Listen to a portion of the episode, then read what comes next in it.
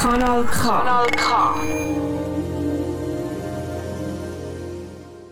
Ja, salut zusammen, das ist wieder einmal Neues Neues Literatur. Wir starten in die nächsten 20 Jahre mit einer Sendung, wo ich den Peter Beutler besucht im Beatenberg oben.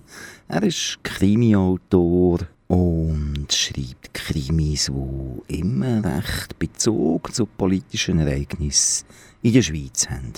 Ich bin ich, das ist der Bruno Schlatter, für Neues Neues am Mikrofon.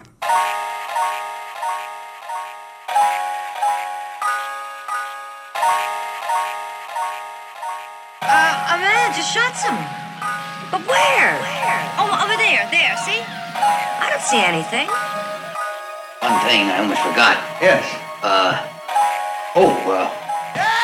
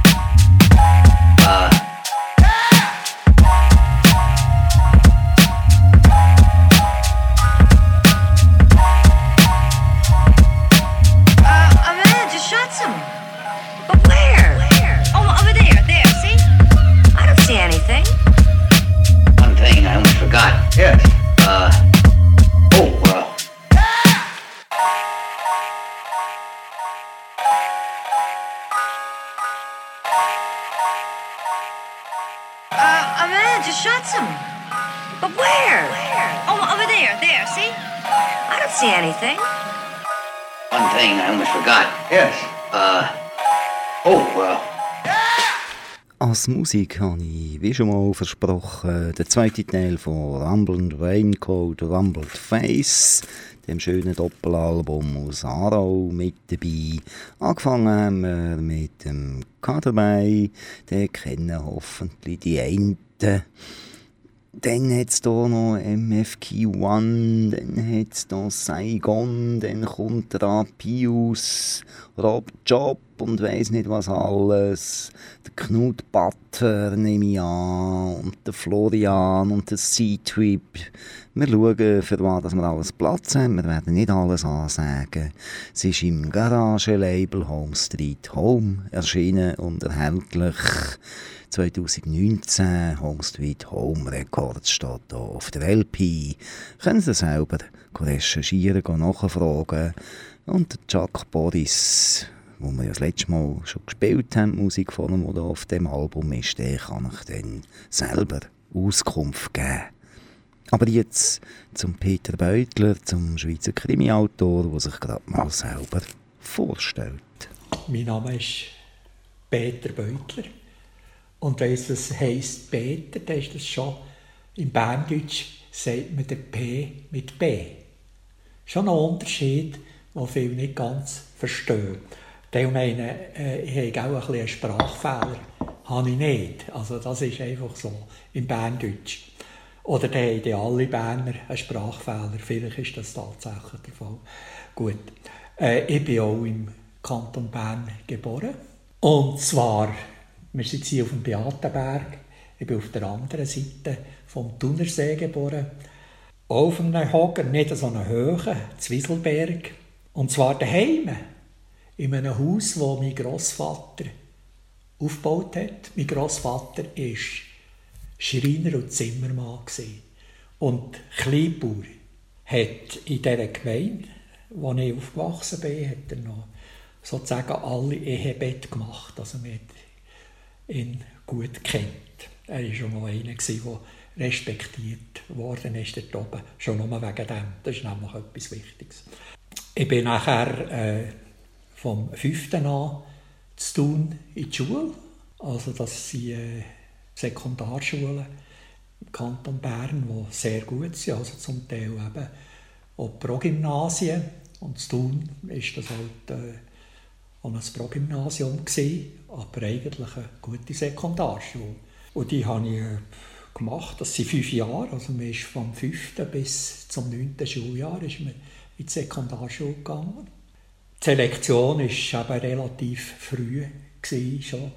Das hat dazu geführt, dass äh, viele aus ländlichen Gemeinden eben gar nie an so eine Schule gekommen und von vornherein nicht die Chance hatten, weiterzukommen. Beruflich, also sie sind einfach nachher Handwerker geblieben oder vor allem Bauer oder halt auch Knechte.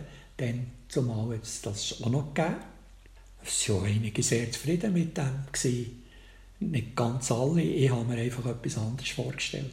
Am Ende der Schule ist es darum gegangen, ins richtige Gymnasium zu gehen. Ich war beim Berufsberater und der Berufsberater hat gefunden, ja, das wäre eine Variante. Die andere Variante, ich soll Lehrer werden. Und hat der Vater gesagt, jawohl, das ist gut, aber das Gymnasium, das geht nicht. Und da habe ich gesagt, er hat einen Test gemacht, oder? Er hat gefunden, ja, nach diesem Test würde ich mich am besten eignen als Lehrer. Und gesagt, also ich habe relativ äh, nicht gerade gute Erfahrungen gemacht in der Schule mit, mit den Lehrern. Ich wollte sicher nicht Lehrer werden. Und dann hat der Vater gesagt, Gimmi kommt nicht in Frage. Also machst du eine Lehre. Da habe ich eine Lehre in der Pulverfabrik gemacht als Laborant. Und äh, ich habe da gemerkt, das äh, füllt mich nicht aus. Ich habe für mich schon angefangen, mich vorbereitet auf die Maturitätsprüfung oder auf die außerordentliche, wo noch ein bisschen krampf war. Ich habe nachher noch Militär gemacht und nach, nach dem Militär habe ich die Matura der Uni Bern gemacht. Und äh, die bestanden und habe angefangen zu studieren, etwa mit 23 Jahren. Ich habe Chemie studiert. Studium, fünf Jahre Grundstudium bis zum Diplom oder Lizenziat, hat man auch gesagt. Und nachher vier Jahre äh, Doktorarbeit. Und das sind neun Jahre vergangen, wenn man ausrechnet, bin ich, bin ich 32 gewesen, oder, als ich, ich, ich fertig geworden bin. Und äh, kurz voran habe ich mich dann noch verheiratet, was sich abgesehen äh, was sich gezeigt hat, dass, äh, dass ich das auch werde bestehen am Schluss fertig sein. Und da habe ich angefangen, nach einer Stelle zu suchen und da hat es geheißen, ja, ich, noch, ich kann eigentlich noch an der Universität bleiben, bin noch Assistent ein Jahr. Und da hat mein Doktorvater, der nach Österreich gegangen ist, hat mir äh, das Angebot gemacht, zu ihm zu kommen und zwar auch eine Karriere, akademische Karriere anzufangen. Das war in Leoben. Ich war zwei Jahre in Leoben an dieser Universität, habe Lehrveranstaltungen bestritten. Ich habe hier gemerkt, das ist nicht ganz so das, was ich wollte. Oder? Und dann haben wir gefunden, nein, wir wollen wieder in die Schweiz. Ich habe eine Stelle gefunden im Kanton Luzern, in der Viscoswiss, in der Forschung. Und ich habe nach einem Jahr gemerkt, oh, das äh, geht aber mit dieser, mit dieser Firma. Und hat mir nachher jemand angeboten, eine Stelle als Gymnasiallehrer und Seminarlehrer. Ich habe vorher schon eine Ausbildung in dieser Richtung gemacht, so berufsbegleitend, das war üblich. Gewesen. Und habe die Stelle angenommen und bin nachher gut 30 Jahre im Kanton Luzern. Gewesen. You think. I don't care what you suspect. I don't care what visions you see when you look at your cigar ashes because I'm innocent. I have an alibi for the time Gene Stafford died. And you can huff and puff on that rotten cigar until next July and you'll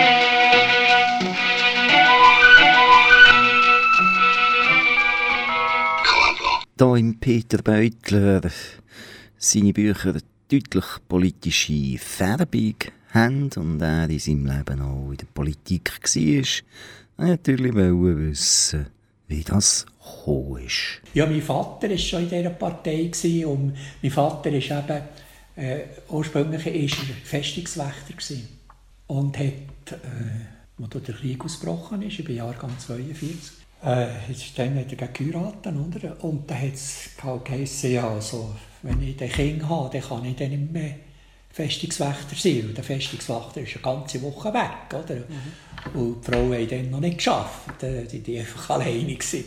Und dann hat er, äh, weil er im Militär war, also ein eidgenössisches Militärdepartement hat das noch geheißen, oder? Wir gesagt, ja, kein Problem, äh, du kannst zu tun, der Munitionsfabrik äh, arbeiten. Wir haben da so einen Job, oder? Weil Festungswache ist noch so Militär, oder? Ist im Militär eingestellt. Mein Vater hat gesagt, du kannst Bomben schärfen, Blindgänger.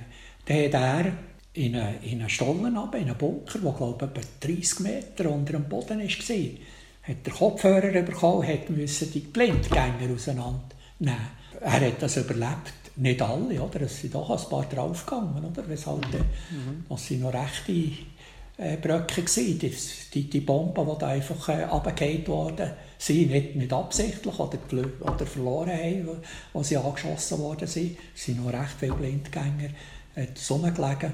Ich weiss noch, als ich Bub war, so, so dreijährig, sieht man, da erinnert sich mich nicht. Aber ich habe mich noch erinnert, als ich zweieinhalbjährig war, dass der Vater die Zeit abgestellt hat am Abend. Wir hatten so eine Uhr, oder, die jede Stunde oder jede vierte Stunde geschlagen hat. Und dann hat er schlecht geschlafen. Und hat er nicht auch noch gestört werden durch die Zeit. Das ist mir noch fest in Erinnerung.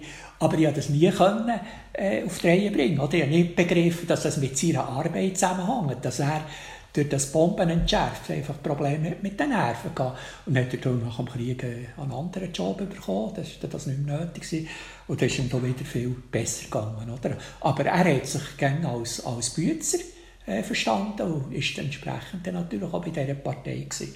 Weil es viele in dieser Region gab, dann zu dieser Zeit da hat er viele Kollegen gehabt. Mir hat das so eingeleuchtet, ich habe gewonnen Wahl. Ich bin bei einer Partei, die sich für die, die einfachen Leute einsetzt Heute das glaube ich nicht gängs so. Aber eben, dann war das noch eindeutig so. Gewesen. Das war noch richtig die Arbeiterpartei, die Partei der kleinen Leute. Gewesen. Hat mich auch geprägt. Und auch mein Bildungsweg, oder? Ich, ich habe nur einen, einen ganz interessanten Fall, den man heute fast nicht mehr glauben kann. Äh, weiss ich noch, als ich zu tun in die Mittelschule gekommen bin, da bin ich also der, zehnjährig ja. Und da hat es geheissen, das ist der Pfarrer von der Nachbargemeinde, zu uns gekommen, hat dem Vater gesagt, wenn die Rechnung von der Gemeinde komme, er müsste die Schule noch zahlen. Müssen wir sagen, müsste ich nicht zahlen.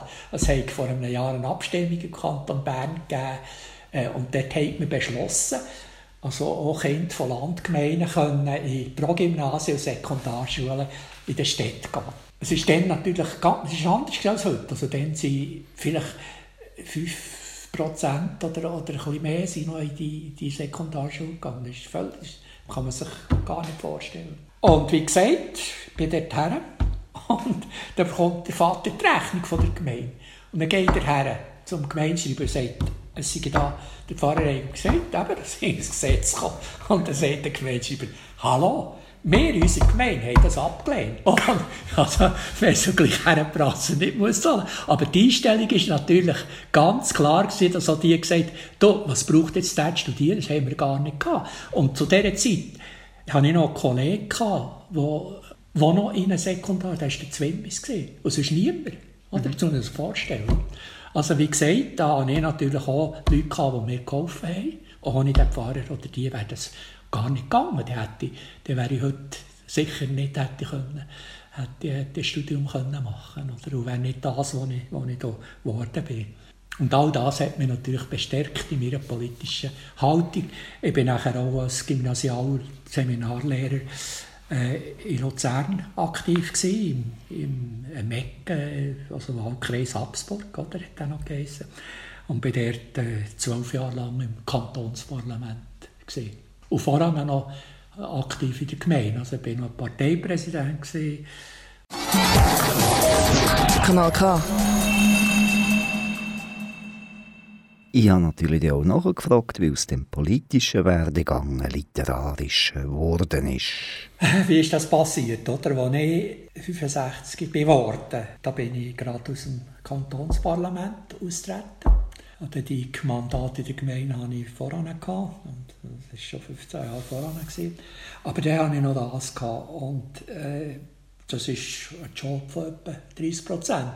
Ich habe mein Pensum ein bisschen reduziert, aber ich habe noch voll geschafft. Oder ich weiss noch, als ich 65 war, habe ich mal geschaut, wie viele Stunden habe ich jetzt in dieser Woche also ich habe es gerne gemacht, ich habe gerne unterrichtet, Ich habe dann noch Matura, die letzte Matura durchgeführt. Dort. Und dann habe ich gesagt, so, jetzt ist gut, jetzt kannst du das dann legen und jetzt kannst du noch ein bisschen das Leben genießen. dann habe ich gesagt, ja, äh, was mache ich jetzt noch? Was habe ich ausgebildet? Ja, Physik habe ich, habe ich studiert, Chemie, Physik. Also, äh, was gefällt mir? Eisenbahnen. Habe ich mir selber Eisenbahnen gebaut, also Lokomotiven und Steuerung und so was angewendet. Hat bestens funktioniert. Und nachher habe ich gemerkt, ja, du willst jetzt das machen, bis du gaga bist, vielleicht 80, vielleicht 90. Also einen Großvater gehabt, der ist 90 geworden. Ja gut, das die letzten zehn Jahre ist, ist er nicht ganz äh, im Kopf daheim gewesen. Aber dann ich gedacht, du könntest nicht vielleicht doch noch etwas Geistiges machen, weil wenn man das ganze Leben geschafft hat, geistig, und nachher, wir jetzt etwas anderes, vielleicht etwas Vernünftiges machen, dann ist das ein guter Entschluss. Aber ich habe auch gemerkt, einmal bin ich manuell nicht unbedingt begabt gewesen, das muss ich auch sagen. Also, mit anderen Worten, äh, es ist natürlich auch wichtig, dass man selber merkt, wo man seine eigenen Fähigkeiten hat. Und dass ich dann aufgehört habe mit Eisenbahn bauen und anfangen schreiben, mit 70 gleich. Das erste Buch habe ich, das ist 10 gekommen, das, habe ich, das ist nicht so besonders gut, das heisst «Die Tote von Zwieselberg», aber das ist schon noch recht verkauft worden. Und das nächste ist nachher äh, «Weissenau», das ist äh, 2012 gekommen. Und äh, das hat hier eben schon ziemlich eingeschlagen. Ja, das ist sehr gut verkauft worden. Und ist aus dieser Region. Aber auch das, Weissenau, hat natürlich recht viel Politisches drin. Da denke ich jedes Buch Politisches mhm. drin.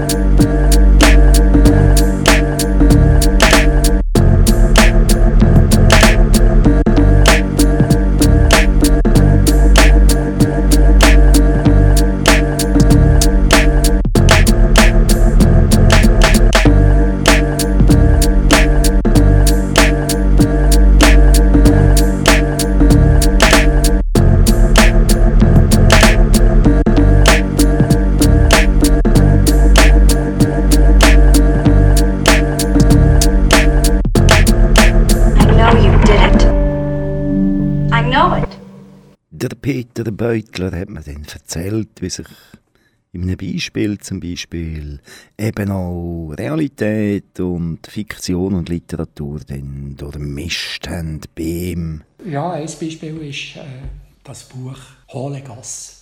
«Hohle Gasse», das ich ja äh, äh, geschrieben habe über einen Polizeiskandal in der Innerschweiz. Äh, das ist in Argoldau passiert, nicht an der Hohle Gasse, aber immerhin in der Nähe. Es sind zwei Angestellte von der SBB, das ist ungefähr 2005 äh, sie äh, verhaftet worden am Abend vor einer Polizeipatrouille und zusammengeschlagen worden. Beide waren Schweizer, gewesen, aber beide hatten einen Migrationshintergrund. Der eine war ursprünglich ein Serb und der andere, ich glaube auch Kroat oder so. Und die waren in einer Disco. Gewesen. Und da haben sie zwei gesucht aus dieser Region, die so geredet haben. Und vielleicht auch ähnlich ausgesehen haben. Und das waren aber äh, Burschen, also die sind äh, gesucht worden wegen Gewaltverbrechen, Mord oder Raub. Es ist schon richtig, dass man die gesucht hat. Aber nachher hat man die Falschen verwünscht und hat, hat die gejagt. Sie sind mit dem Auto gefahren und haben natürlich gemerkt, oh, jetzt kommt da die Schuckerei hinten nachher. Und sind auf, auf das Gas, oder? Sie also, wie, wie es halt bei Jungen ist. Oder? Und jedenfalls war die Polizei doch schneller, gewesen, oder? Und voran ist er, und dann ist eine Strassensperre, sie müssen warten. Und dann sind die gekommen haben sie zusammengeschlagen. Die Polizisten genommen, sie haben uns dann noch erklärt, wie das gegangen ist. Oder hinter Türen auf und die Hände auf und die haben es auch nicht schnell gemacht. Sie dann aus dem Auto rausgerissen, am Boden gegeben und gefesselt. Und dann waren die aber beide zusammen noch recht verletzt. Gewesen. Und plötzlich sind die Polizisten wieder verreist, weil die legen. Einfach legen. Das ist äh, auch Aktenkunde, das weiss man. Da habe ich in der Zeitung Artikel darüber gelesen. Und dann bekomme ich mit in der Nacht am 12 Uhr das Telefon. Und ich dann schauen, von wo das Telefon kommt. Dann. Also das Telefon kann, wo das Nummer angegeben wird. Oder? Und das Nummer war Publifon Bahnhof Luzern. Gewesen. Aber der, der kam, ist, sagt, er sagt den Namen nicht. Ich bin ja da äh, Grossrat und äh, ich soll doch mal äh, vom Grossrat aus erkundigen, wie das gelaufen ist, ob ich das Polizeivideo anschauen. Hat mich gefreut, wieder schauen, abgehängt. Das muss ein Polizist sein. Bin ich dem nachgegangen, oder? Ja, habe das Video angeschaut, oder? Und dann ist mir gedacht, ja, ja, man sieht nicht viel, oder? Die haben die auch schon nicht zusammengeschlagen. Aber ich traue ihm nicht. Du hast nachher einen Vorstoß gemacht, den kann man noch im Internet sehen. Und habe dann gefragt, ja, könnte nicht äh, das Video äh, manipuliert sein. Den Eindruck hatte ich einfach. Gehabt. Was das bracht, eine kleine Anfrage, ist das gewesen, kleine Anfrage. Da hat man dann von der Regierung aus und die äh, Justizdirektorin ist ehemalige Polizei, äh, Parteikollegin von mir, also Parlamentskollegin und Parteikollegin von mir, und hat mir gesagt, oh, das kannst du nicht machen, die haben, die haben richtig gehandelt, oder? Und ich sagte, ja, ich glaube also jetzt einfach nicht, oder? Weil ich habe Hinweis, dass das, dass etwas voll dran ist. Und da habe ich den Vorstoß äh, ist kurz besprochen, oder? Und jetzt geheißen, ja, nein, kurz darauf ist die Antwort von der Regierung gekommen. Also erstens mal ist es unmöglich, dass da äh, bei ihnen ein, ein Video manipuliert worden sei. Und zwei Jahre später ich habe gehört, ich war schon im Berner Oberland, da höre ich im Radio, Skandal bei der Polizei Luzern. Äh, es gab Hinweise, dass ein Video gefälscht wurde. Und nachher war das ein Zeug. Man hat aber hat der Polizeikommandant müssen zugeben, ja, er, er hat es gar nicht gewusst. Sie haben das Video angeschaut, das sei alles gut. Es war schon nicht so gut, was gelaufen ist. Aber äh, blöderweise äh, ein Teil von dem runtergefallen und nachher habe ich einen Mechanismus ausgelöst und dann habe ich halt einen Teil von diesem Video gelöscht. Darum haben wir es jetzt nicht mehr. Oder? Und dann haben sie das untersuchen Aber im Fernsehen haben sie aber schon gesagt, sie haben das Video untersucht, die Kopie, und haben anhand von der Kopie festgestellt, dass gewisse Teile müssen fehlen Und das ist eigentlich fünf, sechs Jahre später, sie hatten ein Problem mit dem Polizeikommandant und der hat sich dann also da ist dann äh, die Sondereinheit Lochs, die in, äh, in einem Innerschweizer Konkordat verantwortlich ist bei grossen Einsätzen, bei Kriminellen. Ist dann, ist dann der Luzerner Polizeikommandant, der die wo die äh, als oberste Führungsperson managt hat. Und der ist natürlich, äh, der das äh, ist ein bisschen Sperrfeuer geraten. Aber die Sache ist scheinbar zerronnen, es ist da nicht viel passiert. Bis wieder rausgekommen ist, unter dem Polizeikommandant noch, äh, dass ein Polizist, einer, den sie verhaftet haben, mit seinen hohen Schuhen einen Kopf gestützt hat, gestüpft hat. Das ist natürlich, das, das ist jenseits, oder? Und das kurz darauf, das ist glaube ich eine Woche später, zwei Wochen später, ist wieder eine Sendung in der Rundschau, ein anderer, äh, gehabt, wo ohne Polizeioffizier, der äh, seine Lebenspartnerin zusammengeschlagen hat, mit dem Auto weggefahren und dann ist er in eine, in eine Polizeikontrolle gekommen von seinen eigenen Leuten. Hat die Blutprobe genommen, hat er zwar zwei Promille gehabt, aber das ist, ist, unter, ist einfach vertauscht worden. Mhm. Bis zwei Polizisten offensichtlich zum Fernsehen gegangen sind mit denen Sie haben das alles mit Video aufgenommen und gesagt, hört mal, so läuft das bei uns. Oder? Mhm. Und dann ist dann der andere Fall wieder zur Diskussion gestanden und der Polizeikommandant musste die Ruhe nehmen. Also es ist, dann, äh, es ist eigentlich interessanterweise, die zwei, die haben müssen gehen, sind die genau gleichen gewesen bei diesem Einsatz in Argoldo mit der Sondereinheit Lochs. Oder? Wenn man die dann schon hätte können fahren, dann wäre anders auch nicht passiert. Also da habe ich das Gefühl, es hat wenigstens äh, gezeigt, dass das äh, nicht für nichts war, dass ich, dass ich das gemacht habe. Als Buch «Hohle Gasse» ist daraus entstanden, ja. Police Department, I'd like to speak to Lieutenant Colombo, please.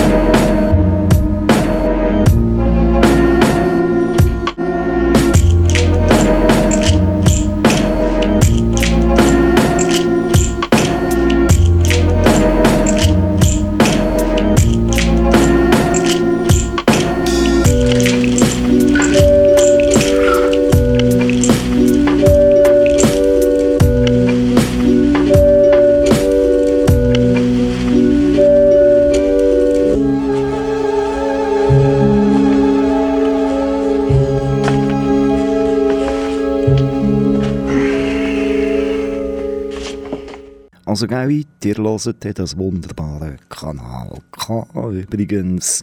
Es ist noch ein neues Literatursendung mit dem Bruno Schlatter am Apparat. Interviewen tue ich den Peter Beutler, Krimischriftsteller Und Musik kommt von Rumbled Raincoat, Rumbled Face. Ladies and gentlemen, allow me to introduce Lieutenant Colombo of the Los Angeles Police Department.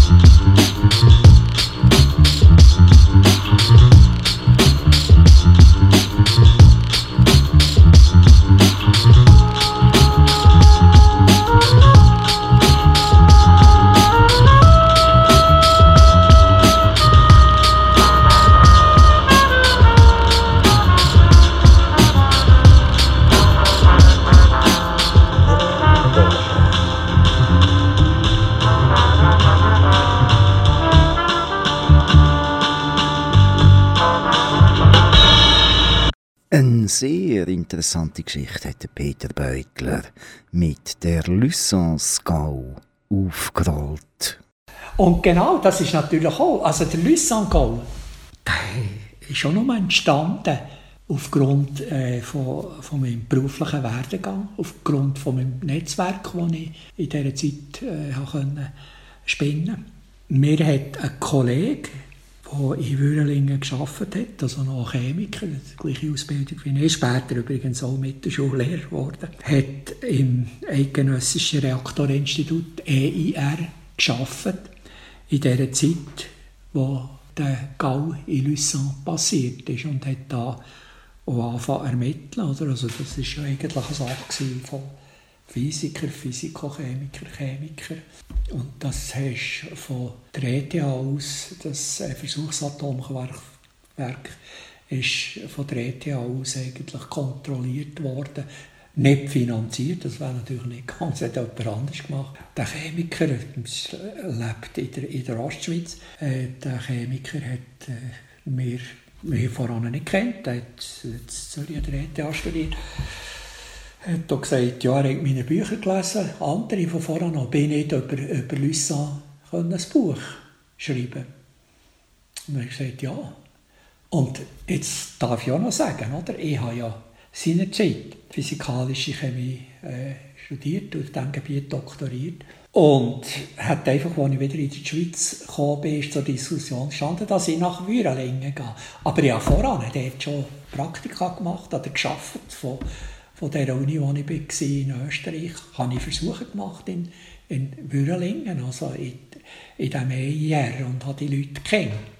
Da habe ich selber schon mitbekommen, schon mit Kaiserangst, aber es hat mir nicht so, also ich habe mich dort nicht positioniert. Ich war zwar politisch links, gewesen, aber ich habe nicht, äh, bin nicht ein Gegner von der Atomenergie gewesen, von dem her, von der Ausnutzung von der Atomenergie war auch fasziniert, wie man ganz, mit ganz kleinen Mengen, riesen Mengen von Energie kann, kann loslassen kann. Eigentlich ist das ideal. Das hat mir ja schon, schon eingeleuchtet. Aber wie es dann so ist, oder? man hat dann auch gar nicht realisiert, was passiert. Das hat mich nicht interessiert. Oder? Äh, was passiert mit, mit, dem, mit dem Müll, der daraus entsteht. Wenn wir sagen, ja, lass mal, so wenig ist, dann macht er nicht so viel aus. Oder? Jahr hat er mir jemand geschrieben, bin ich mit ihm zusammengekommen, hat mir 3,5 äh, Giga Material, das er selber noch hatte, hat mir übergeben. Ja, ich habe das, ich habe das natürlich nicht können, äh, so wiedergeben in diesem Buch. Das habe ich immer verstanden. Vielleicht habe ich auch ein bisschen übertrieben, also ein paar Sachen bin ich ein bisschen zu kompliziert gewesen. Aber äh, es ist eine Materie, die ich, die ich nachvollziehen konnte. Und da habe ich die ganze Geschichte gelesen und dann dachte ich, Jesus Gott, das ist eine, ist eine ganz verrückte Sache. Also dann hat man wieder besseres Wissen, ein Versuchsatomkraft in Werke in Betrieb genommen, das beim Bau schon kein Problem gemacht hat, wo man aber gewusst hat, die Sicherheit ist überhaupt nicht gewährleistet. Wir, wir konnten abschätzen, das Risiko ist also nicht 2-3 Prozent, sondern das Risiko, sagen, ist 60, 70 Prozent, dass das wird verlieren. Und warum hat man es gemacht? Wir haben gefunden, wir lassen jetzt noch ein bisschen laufen, wir haben so viel investiert und dann tun wir es abbauen. Oder? Also es war geplant, dass wir angefangen 1960 und hat sich vorgestellt, so 1963, 1964 läuft das. Und äh, da können wir Strom produzieren und dann werden wir in der Schweiz, von der Schweiz aus, ähnliche Atomkraftwerke bauen. Eine krasse Überschätzung gewesen, weil die Amerikaner, aber auch die Russen, die, sind viel weiter gewesen. Übrigens auch die Franzosen in diesem Bau. Es war völlig abstrus, gewesen, dass die Schweiz Atomkraftwerke kann bauen kann. Aber warum hat man es denn gebaut? Das ist erst nachträglich ausgekommen. Ich sehe, wir wollen das. Oder? Ja, so, das hat zuerst schon so geglaubt, dass sie das wollen. Aber in Wirklichkeit haben sie schon gewusst, das können wir ja gar nicht. Es ist um ganz etwas anderes gegangen, das habe ich da drin beschrieben. Es ist um das Plutonium gegangen, als Nebenprodukt bei dieser Art äh, Atomkraftwerk entsteht. Und das Plutonium ist eigentlich der Betriebsstoff der Atombombe, also von einer Atombombentyp Nagasaki. Also die Schweiz wollte eine Plutoniumbombe machen und das hätte sie wahrscheinlich schon können. Aber was hat ihr die Bombe genützt, oder? Dann hat man noch nicht die grossen, schweren Raketen gehabt, das war gar nicht zur Diskussion gestanden. Dann hat man Flugzeuge gebraucht, oder? Und das ist gleichzeitig, in den 60er Jahren hat man angefangen, die Mirage zu beschaffen. Das ist dann zumal der Träger von der Atombombe in der Forster Frapp, der französische. Die Amerikaner hätten der Schweiz das nie gegeben. Die haben das wollen wir nicht. Oder? Wir wollen nicht, dass weitere Staaten Atombomben bauen.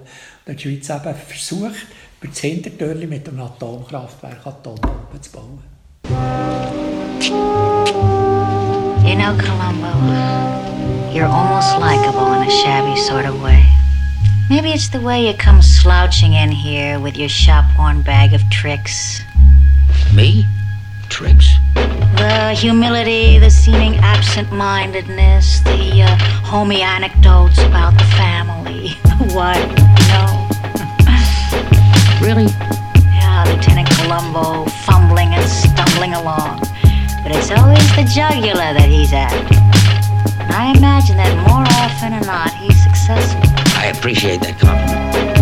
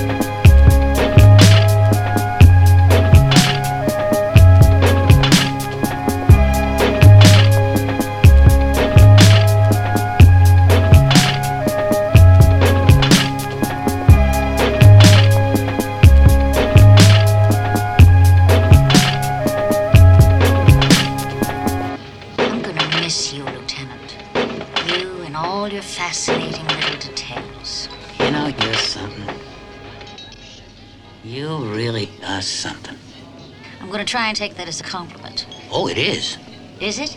Believe me. Und leider, 63, 64 hat es geheissen, der Bundesrat, nein, das stellen wir ab, das wollen wir nicht. Nachdem, dass er übrigens 1958 im, im Sommer noch beschlossen hat, die Schweiz, äh, für die Schweiz äh, sei es eine Option, eine Atombombe zu haben, das sei die beste Waffe, auf die könnte man nicht verzichten. Und da hat man einfach 63, 64 gesagt, das geht nicht, weil die Amerikaner, die Schweizer gesagt haben, wenn ihr an diesem Atomkraftwerk weiterbaut und wenn ihr die Atombomben baut, dann werden wir für die Armee, die Schweizer Armee, die die meisten Ersatzteile, die meisten Geräte eigentlich von der, von der NATO sind von den Amerikanern, werden wir euch äh, streichen von der Liste und wir werden es nicht mehr unterstützen. Wir haben es aber dann gleich noch weitergemacht. Oder? Interessanterweise, weil ja gewisse äh, hohe Offiziere im Generalstab, also ja, äh, das nicht ganz eingesehen haben, die Betonköpfe, gefunden hat, wir brauchen da eine Atombombe. Hat man das quasi so im Grauzonenbereich, hat man das weitergeführt. Und die guten Leute, die, die wirklich äh, qualifiziert waren, sie waren nachher nicht mehr in diesem Kraftwerk, gewesen, sondern es ist die zweite und dritte Garnitur, die das unterhalten hat.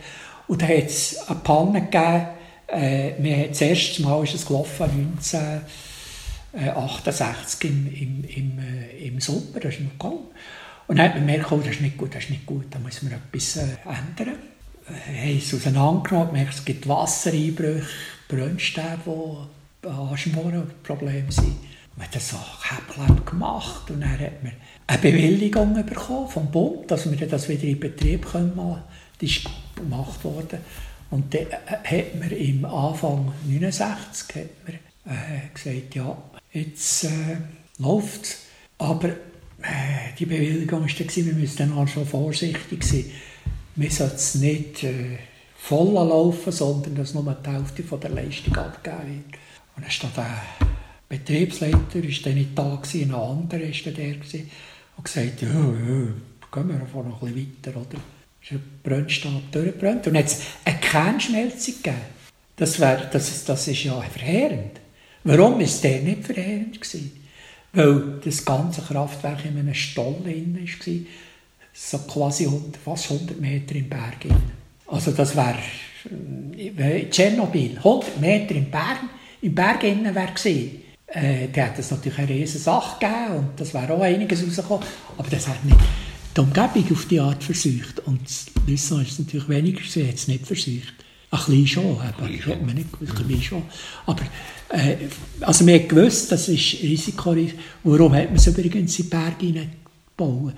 Weil man nicht hat riskieren im Kriegsfall, dass der Trossen bombardieren Also das ist, eine höchst interessante Sache. Das bin ich nachher, dass die, die Verknüpfung mit dem Mirage-Skandal, das, das habe ich eigentlich äh, erst durch meine Recherche gemerkt. Und habe ich noch gestaunt, dass äh, wir ja ein Jubiläum gehabt, 69, oder? Über, über die, die, die Lausanne. Und da hat man, man das beschrieben. Und die wenigsten, also Historiker, die sind halt viel jünger als ich, haben den, den Link zum Mirage nicht gemacht. Und für mich ist klar, das Kraftwerk hat man nicht gebaut, um wirklich Strom zu produzieren. Das Kraftwerk hat man, Lüsse hat man nur gebaut, um den Atommüll zu nehmen, also das Plutonium, und damit Atombomben zu bauen. Das muss man sich mal vorstellen. Nachdem das fünf Jahre oder vier Jahre bereits ein Grundsatzbeschluss war, wir wollen keine Atombomben bauen. Ein Fiasko war, ein finanzielles Fiasko.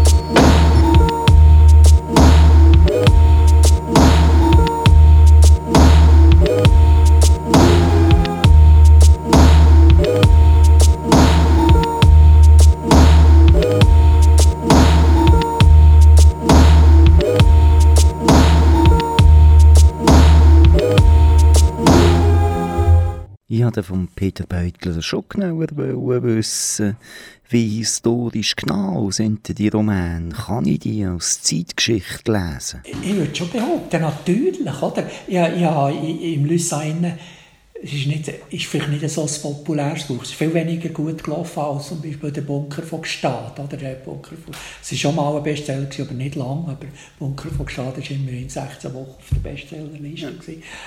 Und äh, das Lysan ist aber mindestens so ein anspruchsvolles Buch oder noch mehr. Ist halt schon schwierig, oder? Also die Materie ist nicht ganz so simpel. Man merkt das ja heute, oder? Wenn Leute über Atomkraftwerke diskutieren, oder? Irgendwo stehen sie an, oder? Es ist einfach ein Geheimnis und, und ist, ist kompliziert. Und es, es ist in Wirklichkeit auch nicht einfach, es ist kompliziert, oder? Und äh, ich habe echt die Geschichte von, von der Atomenergie dort reingepackt, die wir in der Schweiz hatten. Und äh, also von der friedlichen oder aber nicht friedlichen, und auch von der Atombombe vor allem, oder? Wo mir ja höchst interessant dünkt hat. Und ich hoffe, dass das Buch später auch noch irgendwann einmal vorgenommen wird. Natürlich ist es ein Zeitdokument. Also wir haben zum Beispiel einen Paul Scherer in der Schweiz. Professor Paul Scherer, Schweizer, eigentlich auch noch aus einfachen Verhältnissen kommen. Ich glaube, sein Vater war Briefträger, aber er ETH-Professor, einer von den Atompionieren und hat die, die ganze Atomphysik an der ETH aufgebaut. Ist ja seinerzeit auch noch, es ist erst nachher rausgekommen, ist er Agent von der, von der Amerikaner gewesen. Also er hat alle Sachen, die er gewusst hat, hat der Amerikaner äh, geliefert ich mache ihm keinen Vorwurf. Oder? Dann ist es wirklich darum gegangen, gewinnen es die Deutschen oder die Amerikaner, auch weil die Amerikaner nicht äh, so sympathisch sind. Aber es wäre verheerend gewesen, wenn die Nazi gewonnen hätte. Das ging, geht ja nicht. Weil die haben ja auch daran geschafft. Oder?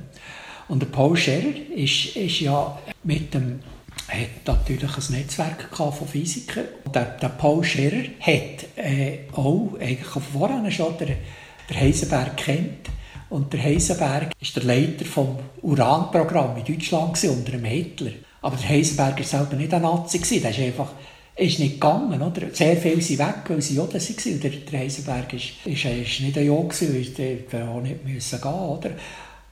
Und hat weitergearbeitet und hat eigentlich nicht wollen, dass die Atombomben machen.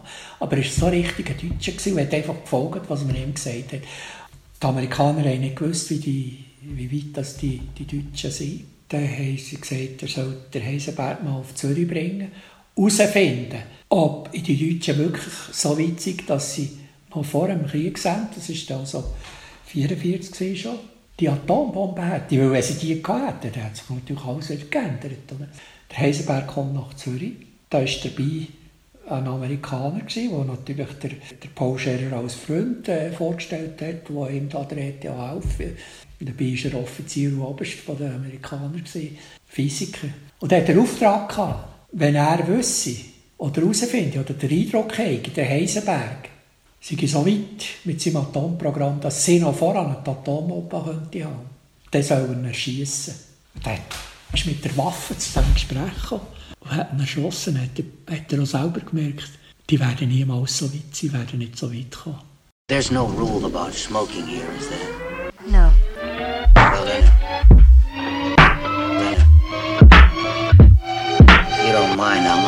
Yeah.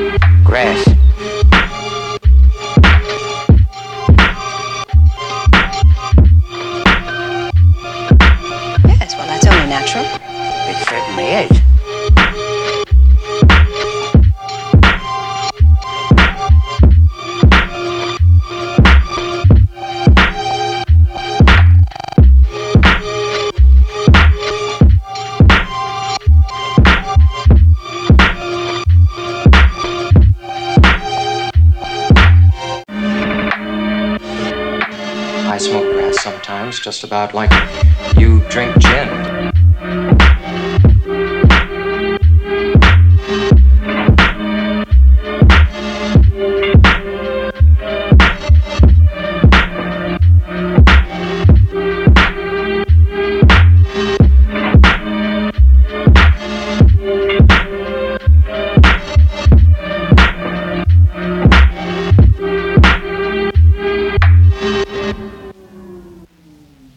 Schluss habe ich mit dem Peter Beutler noch über den aktuellen Roman «Der Bunker von Gstaad», wo es immerhin um P26 und Fischenaffäre geht, geredet. Also die Fischaffäre ist mal eine Tatsache. Das ist eine Schweinerei. Ich war auch selber ein Opfer. Gewesen. Und ich habe jetzt gerade herausgefunden, dass es weitergeht. Habe jetzt gerade einen Bescheid bekommen, weil ich äh, ein Gesuch eingereicht habe, meiner Akten aus dem äh, militärischen Nachrichtendienst. Dort habe ich verlangt, ich will meine Akten. Und jetzt hat man mir geschrieben und hat gesagt, ja, die und die, dort, dort und dort bei denen, das sei nichts. Aber, und dann ist eine Reihe von Sachen aufgezählt worden äh, wird aufgeschoben und unter Fußnoten wegen Geheimhaltungspflicht oder wegen Drittpersonen, die damit Probleme bekommen. Habe ich jetzt gerade bekommen. Das ist unglaublich, oder? Ich werde natürlich weiterfahren mit dem. Das hat mich auch wieder angesprochen. Nein, die Fischenaffäre war das erste. Und dort ich die Fische zum Teil bekommen, oder?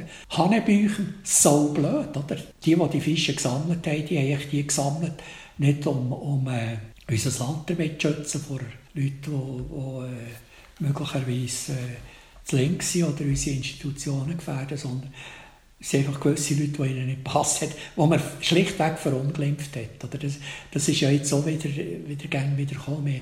Ich habe ja das im Buch auch geschrieben, oder, was die, die, die Fische, die eigentlich nicht viel ausgesagt haben, als ein Schlechtmachen von, von, von, Leuten. Was man zum Beispiel, das ist überall im Internet, der Menga Damuser, oder, die Nationalrätin vom, vom Thurgau, wo ja dort beschrieben wird, also Teil, was ist jetzt das ein Problem für unsere Sicherheit, wenn wir schon gesagt haben, sie, sie leben im Konkubinat äh, am Abend Bier trinken. Das steht überall. Oder? Aber ich habe dann kann das sein? Und habe nachher nachgeforscht und gemerkt, also bei mir selber sind so blöde Sachen drin gewesen.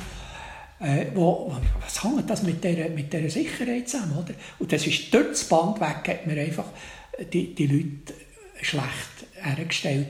Nicht professionell. Ich würde sagen, ein Geheimdienst müsste etwas ganz anderes machen. Und das hat mich mal gestört. Und immerhin waren es 900'000 äh, Akten. Gewesen. Also Wahnsinn. 900'000 Leute, die, die betroffen sind. Das ist ja eine gewaltige Menge. Die meisten davon, das hat überhaupt nichts mit Sicherheit zu tun gehabt. Und es wäre nicht, die ganze P26 ist aufgeflogen, das wissen wir heute, weil wir seinerzeit die Fische äh, untersucht hat und gemerkt hat, kommt man auf die P26. Und in der zweiten Hälfte, in der letzten, im letzten Jahrzehnt, wo die Fische die auch noch gesammelt wurden, ist das eindeutig unter der Ägide der Leute die die P26 kontrolliert haben. Ich gehe noch davon aus, das ist nach wie vor eine Geheimarmee und die war im Verband von der NATO gewesen, und zwar auch dort wissen wir, da hat es natürlich verschiedene Strömungen. Und wir wissen auch, dass viele P6 oder Italien die P2, oder, wo eindeutig Leute aus der Fas Faschistenszene dabei waren. Und jetzt auch wieder in Deutschland bei diesen Morden passiert sind, wo man plötzlich merkt, das hängt auch mit dem Geheimdienst zusammen. Und das habe ich natürlich dort versucht zu beschreiben. Und das sind die Sachen, die noch am Laufen sind. Und das sind Sachen, die man nicht vergisst, die jetzt gerne wieder aufgewählt werden. Zum Beispiel das Münchner Attentat. Das ist natürlich hochpolitisch. Wo man dann versucht hat, vielleicht hätte er das ja selber gar nicht gewusst, aber es haben andere wollen, dass der Franz Josef Strauß Bundeskanzler wird. Er hätte dann am Schluss so darstellen können, ja, mit dem nichts zu tun. Stimmt doch. Muss ja nicht, oder? Aber äh, seine Person hat eine Rolle gespielt. Und die ganze Sache, der, der Strauß wäre Bundeskanzler geworden, wenn nicht ausgekommen wäre, dass der Bombenleger in der Wehrsportgruppe Hoffmann, Hoffmann war, also ein Neonazi eindeutig. Und der Bombenleger war ein Student. Ganze Geschichte ist ja dann einfach misslungen. Weil die Bombe, die er sie reingelegt hat, beim Innenlegen explodiert ist. Das war er 2020. Aber das war nicht geplant. Geplant war, dass man sie fernsteuert, in dem Moment, wo möglichst viele Leute vorbeikommen. Es hat doch gleich etwa noch 20 Tote gegeben. Aber eine grosse Zahl von Schwerverletzten, die, die heute ja die heute noch leiden darunter oder die früher gestorben sind. Noch jetzt wird das als Einzeltäter behandelt. Das sind natürlich kriminelle Sachen, wie Bahnhof Bologna, oder, wo der Licio Celli, der italienische Faschist, ja, drin verwickelt war, aus seiner Zeit Chadolon in Sicherheitshaft war, nachdem er verhaftet wurde ist, äh, von der Schweizer Polizei, weil er seinerzeit ausgeschrieben ist worden von den Italienern, die ihn schon im Verdacht hatten, dass er dort Finger drin hat. Die Ursache war dann die Vatikanbank. Gewesen. Und ganz zuletzt haben wir uns dann auch verloren bei dem, der Peter Beutel mit dem Schreiben will, bewirken. Wenn man das liest, Krimilismus, das ist fatal, oder? Dann ist fertig und gibt es ein Happy End oder irgendwie findet man den Gauner oder so weiter. Aber ist nicht meine Art. Also ich will einfach herausfinden, ich will einfach näher bewirken, dass die Leute auch die Quellen anschauen. Heute ist das relativ einfach. Ich gebe die Bücher an, man kann ins Internet gehen, man kann die alle irgendwie sich beschaffen. Und das wäre eigentlich mein meine Absicht, die ich mit diesen Büchern habe. Also, Teil haben wir gesagt, es ist schon so zum Teil ein bisschen belehrend, was ich da mache.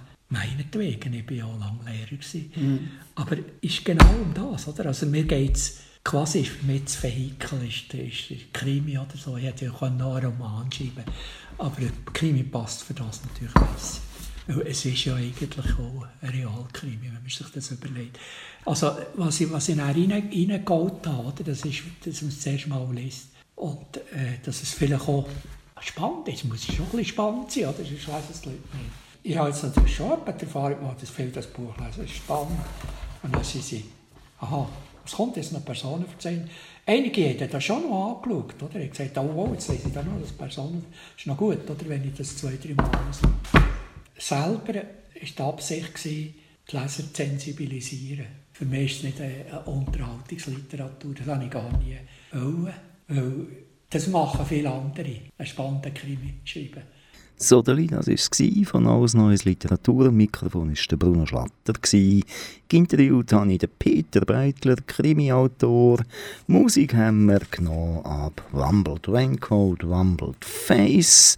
Und ehrlich gesagt, was ich den nächsten Monat im August für eine Sendung bringe, weiss ich jetzt einfach noch nicht. Hört rein. Immer zweiten Sonntag im Monat, zu oben vom 6. bis am 7. irgendein Nose Noise Perle. Columbo, you are magnificent. You really are. Well, what makes you say that, Doc? You're the most persistent creature I've ever met. But likable. The astonishing thing is you're likable. Has anyone ever told you you're droll? Oh, me? Yes, you. Oh, come on, Doc. Come on. Come on.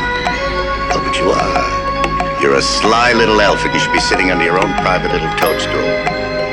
You say you've been thrown off the case and yet you have the flagrant audacity to come back here and bother me again. I respect that. It irritates me, but I respect it. Oh, it's all part of the job.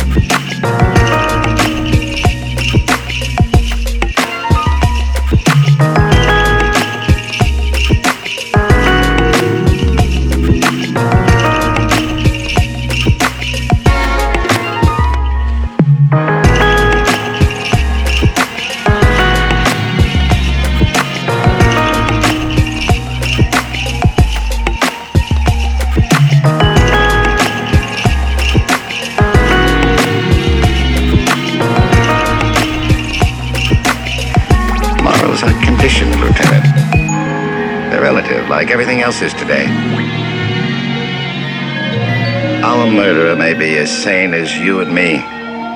Killing may be repugnant to him, but if it's his only solution, he uses it. That's pragmatism, my friend.